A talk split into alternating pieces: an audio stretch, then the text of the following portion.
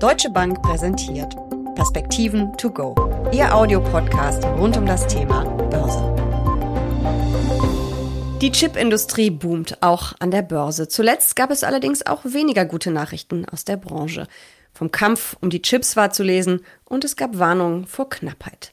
Uli Stefan von der Deutschen Bank und ich schauen mal genauer hin, was in der Branche gerade los ist. Mein Name ist Jessica Schwarzer und damit herzlich willkommen zu den Perspektiven to go. Uli, gleich zwei Chiphersteller haben ja jetzt vor Knappheit gewarnt. Was bedeutet das für die Branche und vielleicht auch für die Weltwirtschaft? Es haben gar nicht äh, nur die Hersteller gewarnt, sondern auch diejenigen, die sie verbauen. Also zum Beispiel Foxconn als großer Auftragsproduzent, muss man sagen hat vor Knappheit äh, in diesem und im nächsten Jahr gewarnt. Und das zeigt, dass Chips im Moment, also Halbleiter, sehr gefragt sind. Welche Branchen sind von der Knappheit besonders betroffen? Kann man das sagen? Oder geht das quer durch alle Branchen, weil wir einfach alle so extrem digital sind mittlerweile? Da würde ich eher auf Zweiteres neigen. Man muss bei Chips natürlich immer unterscheiden. Chip ist nicht gleich Chip. Es gibt äh, die winzig kleinen, die vor allen Dingen bei Mobile Devices, also Smartphones und so weiter und so fort, äh, verwendet werden. Da sind wir mittlerweile bei drei Nanometern. Da gibt es im Grunde in Taiwan fast ein Monopol, diese Chips herzustellen.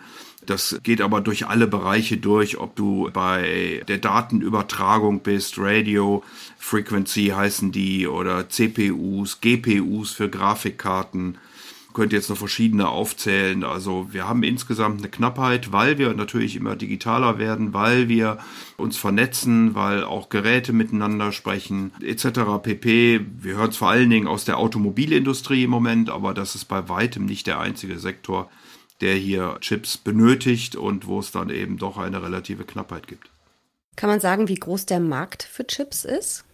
Die Produzenten selbst, aber das ist eben nur immer ein Ausschnitt, werden geschätzt so auf etwa knapp 80 Milliarden Umsatz pro Jahr. Allerdings ist die Wertschöpfungskette natürlich extrem zerlegt. Wenn wir über Technologie reden, dann würden wir die Technologie unterteilen in die sogenannte Hardware, also diejenigen, die Laptops und Tischcomputer herstellen, aber auch große Rechner natürlich. Dann haben wir die Softwarehersteller und das dritte Standbein der Technologie werden dann die Halbleiter, die Semiconductor und Semiconductor Equipment. Das sind die, die so Furore machen und die auch in diesem Jahr sehr, sehr gut performt haben. Also wir haben eine Performance von fast 12 Prozent bei den Halbleitern. Wir sehen in diesem Jahr ein Minuszeichen von knapp drei bei den Hardware- und äh, Hardware-Teilherstellern. Und wir sehen so in etwa plus minus null eine ganz kleinen Plus bei den Softwareherstellern. Also da ist schon mal die erste Unterteilung. Wenn ich dann in den Bereich der Halbleiter gehe, dann muss ich wieder unterscheiden zwischen Design, Design, Software, also diejenigen, die wirklich sagen, wie soll denn so ein Chip aussehen, was soll er denn machen. Dann gibt's die Produzenten, die es dann am Ende produzieren. Es gibt die Maschinenbauer, die die Maschinen für die Produzenten herstellen die Grundstoffe für all das, also Chemikalien, Wafer und so weiter und so fort. Dann gibt es eigene Unternehmen, die zusammenbauen und testen und natürlich nochmal Vorprodukte herstellen. Also eine sehr unterteilte Wertschöpfungskette, nicht nur im Bereich der Technologie, sondern hier auch im Bereich der Halbleiter oder eben in Neudeutsch Semiconductor.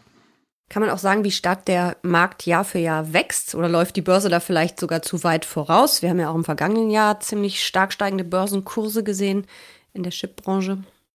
Naja, man darf hier nicht aus den Augen verlieren, dass hier natürlich insbesondere dieser Technologiewettbewerb, wenn man es nett formuliert, zwischen den USA und China tobt. Die USA haben hier verschiedene Unternehmen auf die rote Liste gesetzt oder schwarze Liste wenn diese Unternehmen vor allen Dingen neueste Technologie an China liefern, und zwar egal auf welcher Wertschöpfungsebene, dann müssen sie Sanktionen fürchten bzw. verlieren ihr Geschäft in den Vereinigten Staaten.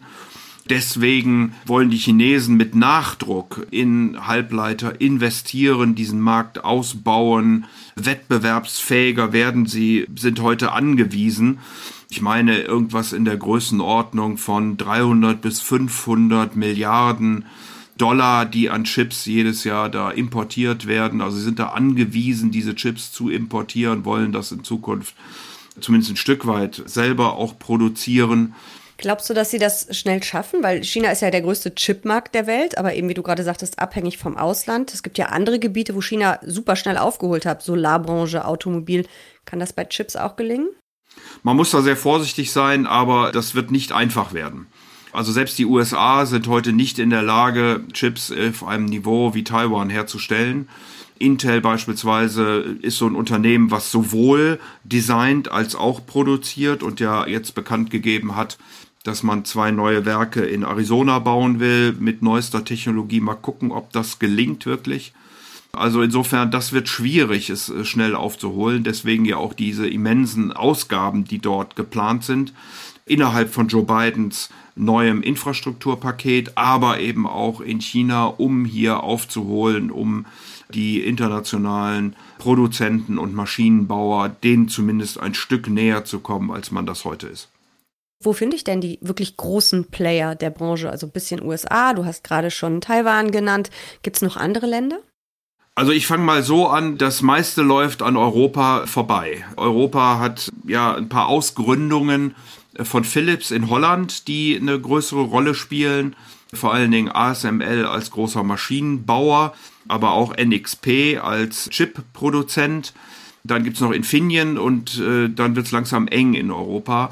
Die großen Produzenten sitzen eher in Asien, die großen Designer sitzen überwiegend in den Vereinigten Staaten von Amerika. Also wir dürfen ja keine Empfehlungen geben, aber einfach um mal beispielhaft zu sagen, ARM ist übernommen worden von Nvidia, die äh, sind sehr stark im Design von Chips, also wie sollen die aussehen, wie sollten die gebaut werden, aber auch Apple, Qualcomm, ST, Microelectronics, da sind wir wieder in Holland, AMD, Intel, das sind so die Designunternehmen, die großen Produzenten sind dann TSMC in Taiwan als wahrscheinlich Weltmarktführer, aber auch Samsung, auch wieder Intel, SMIC und Infineon. Auf der Seite der Maschinenbauer haben wir dann Unternehmen wie ASML in Holland, aber auch KLA Applied Materials oder Alarm Research. Bei den Grundstoffen Shin Etzo, Samco, Global Wafer, die ja gerade Siltronic in Deutschland übernommen haben. Also insofern breit verteilt, aber meistens sitzen sie doch in den Vereinigten Staaten, was das Design angeht und die Produktion dann eher in Asien. Wie wichtig ist die Branche denn für mich als Anlegerin? Sollte ich da speziell rein investieren oder habe ich die ganzen Unternehmen sowieso in meinem ETF auf den MSCI World oder im S&P 500 oder würdest du da ein bisschen spezieller reingehen?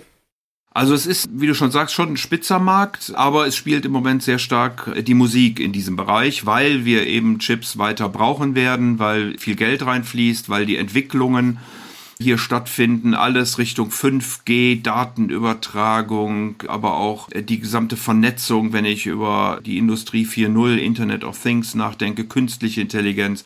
Also ich brauche Chips, ich hatte das ja vorhin mal angedeutet, in verschiedensten Bereichen, Datenübertragung, Grafikkarten, Speicher, Schaltkreise und so weiter und so fort.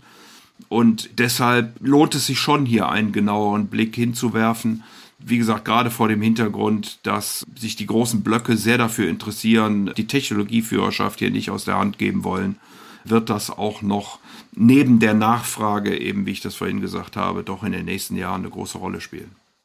Heißt denn einen äh, genauen Blick hinzuwerfen, dass ich eher in Einzelwerte investieren sollte, also mich da ein bisschen umtun müsste oder sollte? Das ist ja ein bisschen schwieriger für Privatanleger, sich auf Einzeltitel zu spezialisieren. Oder ist es vielleicht der Tech-Fonds, der sowieso einen großen Anteil äh, Halbleiter hat, oder sollte ich noch spezieller investieren? Also sprich in einen Branchenfonds, in einen Branchen-ETF. Ja, es ist natürlich immer eine Frage von Diversifikation und bei Einzeltiteln hänge ich immer an einzelnen Nachrichten. Der Sektor ist natürlich auch ein Stück weit politisch, wie wir das vorhin besprochen haben, belastet. Und von daher ist das mit einem deutlich höheren Risiko logischerweise verbunden. Ich würde das eher auf einer etwas breiteren Basis tun. Da gibt's verschiedene auch Indizes, beispielsweise in Philadelphia gibt's einen äh, Halbleiterindex, der verschiedenste Werte zusammenfasst. Solche Sachen sind, glaube ich, dann interessanter, um auch mit einem überschaubaren Risiko reinzugehen. Will nicht heißen, dass man nicht mit Einzeltiteln dann sogar eine bessere Performance erzielen kann, aber äh, da muss man eben auch den richtigen picken können und möglicherweise nicht nur den richtigen, sondern auch zum richtigen Zeitpunkt haben. Das kann durchaus riskant sein. Du hast es ja im Prinzip mehrfach gesagt, die Branche ist wichtig, die Branche wächst. Ist vielleicht die Branche sogar fast schon ein Basisinvestment in meinem Portfolio, wenn jetzt auch nicht mit einem Riesenanteil, aber mehr Basis als Beimischung? Ja, also in den breiten Indizes hattest du ja vorhin schon gesagt, hast du natürlich immer ein Stück weit mit drin, weil ja auch die großen Unternehmen, wir hatten ja schon über Samsung gesprochen, über Apple gesprochen und so weiter und so fort, natürlich da eine Rolle spielen, auch mittlerweile doch sehr ordentliche Marktkapitalisierungen erreicht haben, viele von den genannten Unternehmen. Aber gerade vor den Entwicklungen der letzten Wochen und Monaten haben viele auch schon Preise erreicht, die sicherlich auch nicht mehr ganz billig sind. Es wird trotzdem so sein, dass die Nachfrage und die Entwicklungen hier weitergehen. Also auch das spricht eher dafür, etwas breiter hineinzugehen. Und wer den Mut hat, kann sich da durchaus für den Sektor dann auch im Speziellen mit einem gewissen Anteil beschäftigen. Ich würde ihn nicht zu groß nehmen, weil, wie gesagt, auch aufgrund der politischen und der auch innovativen Entwicklungen, also wer weiß, wer morgen den neuen Chip entwickelt, der möglicherweise ganz andere Dinge kann und andere Unternehmen dann in ihrer Marktstruktur gefährdet. Und insofern lohnt sich immer eine gewisse Diversifikation in diesem Bereich. Auf jeden Fall ein super spannendes Thema, was wir als Anleger nicht außer Acht lassen sollten. Vielen Dank für diese Perspektiven to go.